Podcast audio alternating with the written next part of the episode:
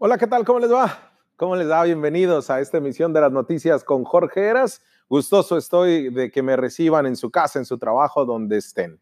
Tema importante de este editorial tiene que ver con esta frontera nuestra, con esta zona donde nos tocó vivir. Aquí nos tocó vivir, sí, bajo toda la situación conflictiva dentro de una política binacional. Aquí nos tocó vivir, sí, con estas maneras nuestras de tener o de ser vecinos, pues del país, si no el más poderoso del mundo, uno de los más que poder político y armamentista tiene.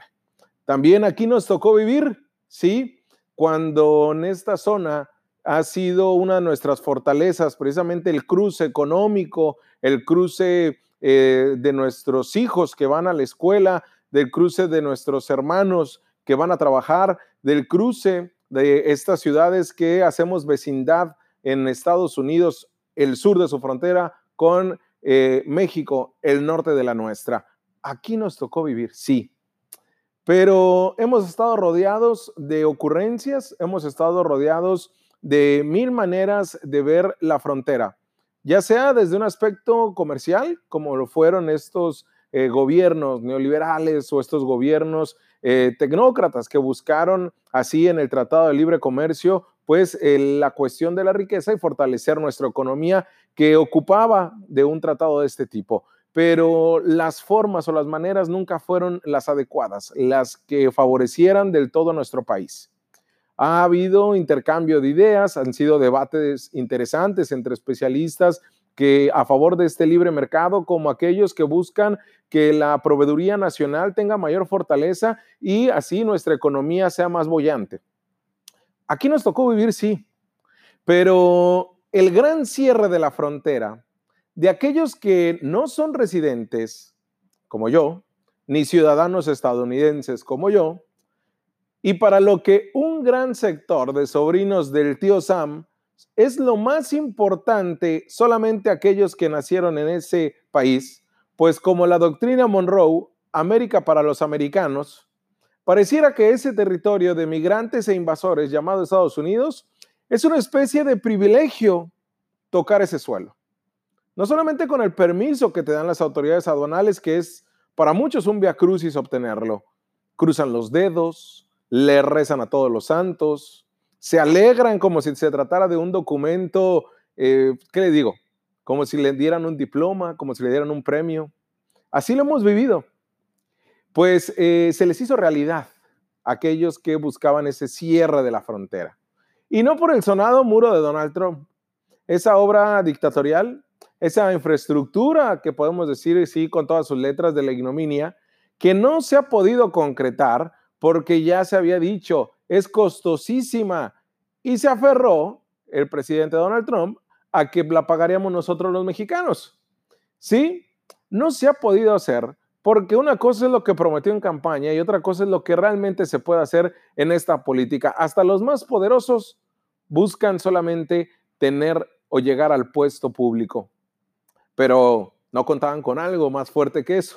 Llegó el COVID-19 y con ello una serie de medidas extremas como el parcial cierre de las aduanas, y sobre todo para aquellos que ni residen ni son ciudadanos americanos. Si bien es cierto, el virus vino de China, pero para nosotros lo que más nos afectó es esta vecindad que tenemos con Estados Unidos, porque gran parte de los contagios en esta franja fronteriza y en el país fue por personas que habían viajado o que venían o que residen en Estados Unidos.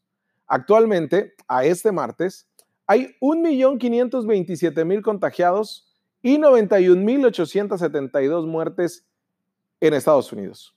Pero también hay 289.000 recuperados. Mire, para ponerlo en contexto, en el mundo hay 4.800.000 positivos a COVID-19. Es decir, uno de cada cuatro contagiados residen en la Unión Americana. Y de ellos, la gran parte en el sur de California, bueno, en Los Ángeles y San Diego, pero especialmente en la ciudad de Nueva York.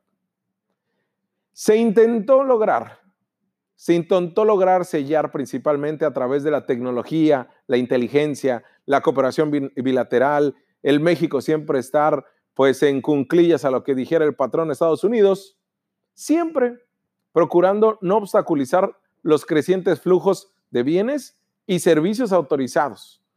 Pero esta frontera cerró en marzo para nosotros que solamente tenemos visa de turista. Y no es envidia, sino es ponerlo en esta dimensión para que usted me ayude a reflexionar sobre este tema en particular, con un lenguaje muy sencillo, porque no ocupamos de cuestiones que nos vayan a elevar para tener un debate a la altura de especialistas en el tema que manejan cuestiones técnicas. Tenemos que elevarlo en la profundidad del mismo y tenemos que elevarlo para que usted y yo tengamos un mejor entendimiento de lo que está pasando. Porque lo más sencillo es decir, sí, a ver, ¿nos cerraron? Pues nosotros también lo cerramos.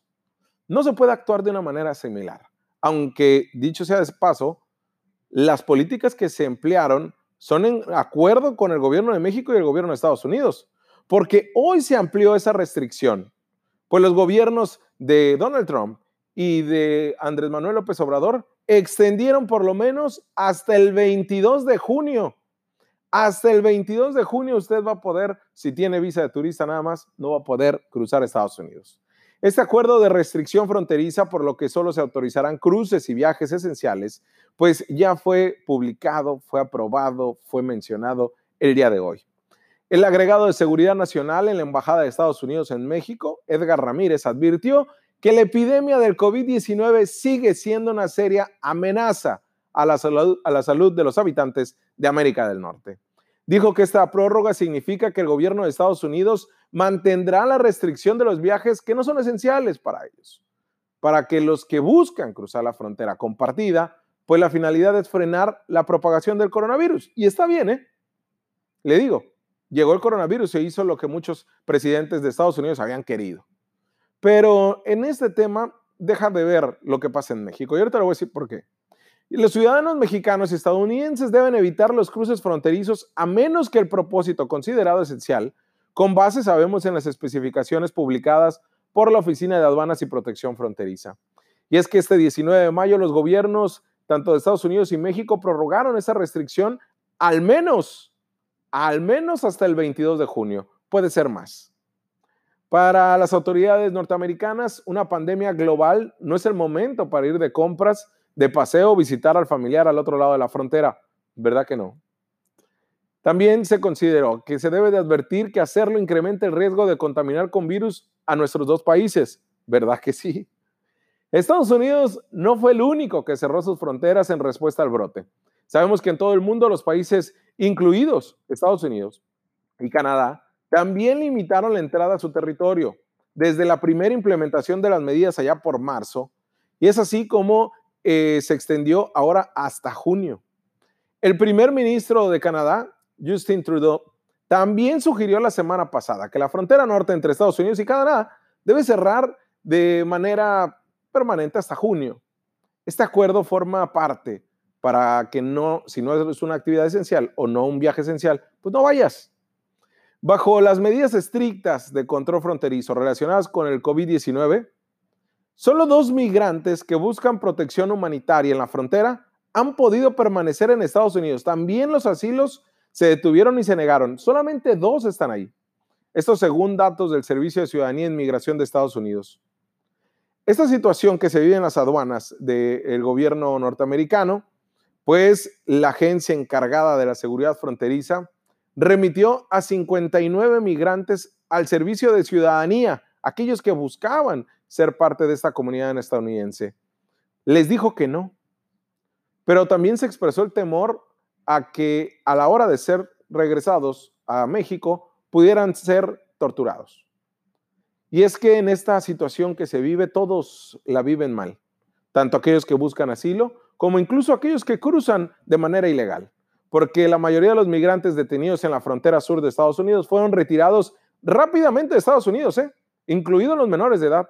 De acuerdo a reportes del gobierno norteamericano, 15.862 personas detenidas en la frontera sur en abril, de ellas 14.416 fueron expulsadas rápidamente. 14.416 de las más de 15.800 que pues cruzaron de manera ilegal. Esto sabemos que forma parte del orden de salud pública que establecen eh, la propia eh, CBP. Esta situación, le digo, contrasta con lo que se vive en México. En México, el gobierno de Andrés Manuel López Obrador, porque es el gobierno federal quien toma estas medidas, ha sido omiso, ha tenido un desdén, no le ha importado, ha desmeritado el que existan, no hablemos de cerrar, no, que existan protocolos, protocolos con filtros sanitarios, protocolos de protección a la salud de nosotros. Porque si estamos frente a uno de los estados, frente a un país con mayor número de contagios en el mundo, no es posible que entren como chino libre. No es posible que no existan estas medidas, estos protocolos, y que el día de hoy el pronunciamiento sí, sí en colaboración con Estados Unidos, me parece perfecto. Pero ¿y de allá para acá qué? Pero ¿y a nosotros qué? Estas medidas que se toman a 3.000 kilómetros de distancia, Marcelo Ebrard, el presidente Andrés Manuel, los asesores de la Secretaría de Relaciones Exteriores, nuestro canciller, pero también el delegado único del gobierno de México no ha dicho palabra alguna. El, delegado en Baja California, Jesús Alejandro Ruiz Uribe. Los diputados federales no han dicho absolutamente nada. Diputados locales eh, presentaron un exhorto al Congreso de la Unión para que así hicieran estos protocolos, hicieran estos protocolos sanitarios y lo que son filtros para que se pudiera al menos tomarse las medidas de que checar la temperatura, mínimo ponerte gel con alcohol antibacterial en las manos, ver de qué manera preguntar tu salud, pero no se han hecho. La concepción de una frontera como una línea custodiada por los estados y sus aparatos coactivos es amarga, es descorazonada, incluso polémica. Ciertamente porque se habla de que no termina en las líneas fronterizas, que tienen una trascendencia meramente incidental y hasta subordinada.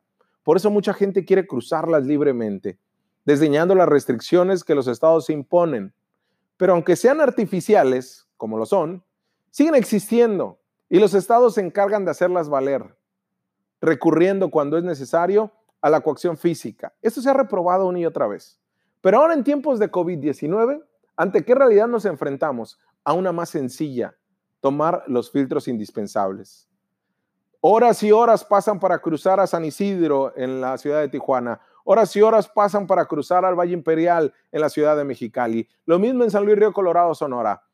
Y esas medidas me parecen perfectas. Pero ¿y México para cuándo? Usted dirá, ya es demasiado tarde, eras, ya el contagio lo tenemos acá. Nunca es demasiado tarde, porque pudiera haber más contagios. Seguimos, aunque ellos ya reactivaron su actividad económica en San Diego y en gran, en gran parte del territorio de California, aún así sigue habiendo contagios. Y aún así, nosotros ni un diputado federal y pocos diputados locales y ningún representante del gobierno de Andrés Manuel en Baja California ha dicho una palabra. Han hecho mutis. ¿Les interesa? ¿Sabrán? Usted tiene la última palabra. Vamos a una pausa y regresamos porque tenemos más información y más análisis.